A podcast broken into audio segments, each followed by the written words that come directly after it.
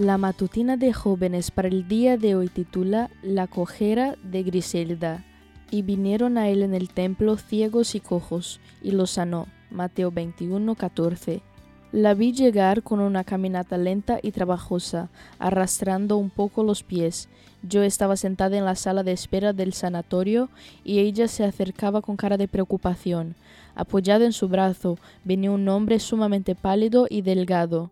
La mujer se sentó a mi lado, exhaló un suave suspiro y miró hacia adelante.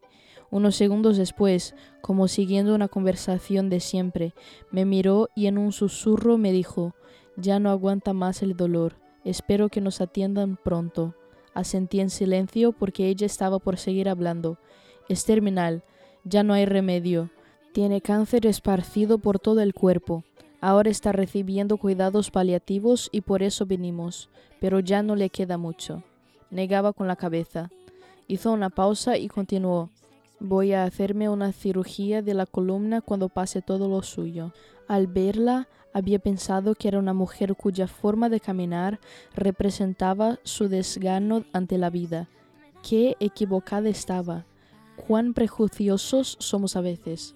Esta fuerte y valiente mujer había sobrevivido a innumerables operaciones de columna, a su cáncer, del que ahora ya estaba curada, y ahora acompañaba a su esposo hasta lo último, sumida ella también en profundos dolores por todo el cuerpo y por el corazón, pero hablándome con sonrisa y ánimos inusuales.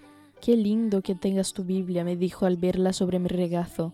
Aquí siempre nos hablan de Dios y aprendí que muchas de las cosas que enseñaba mi religión no eran bíblicas. Así que ya dejé esa iglesia y ahora estudio la Biblia. Una vez, cuando me operaron, un enfermero vino a mi habitación, oró conmigo y me ayudó a calmar mi dolor.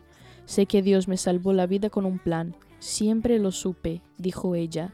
Leímos juntas un par de salmos y quedamos en contacto. Seguramente hoy te cruzarás con alguien en la calle, en el trabajo o en las clases con quien podrás derribar prejuicios y compartir la palabra de Dios. Pídele a Dios que te use y te dé humildad para aprender de ellos también. Pídele que aunque sus cojeras actuales permanezcan, puedan ir a Dios como esta mujer y recibir consuelos para sus vidas físicas, sanidad para sus vidas espirituales y una comunión con Él así como el enfermero cristiano de la historia que os acabo de contar. Cumple tu doble deber, aprovechas las oportunidades, vendrán solas. Esta fue la matutina de jóvenes para el día de hoy desde Bilbao.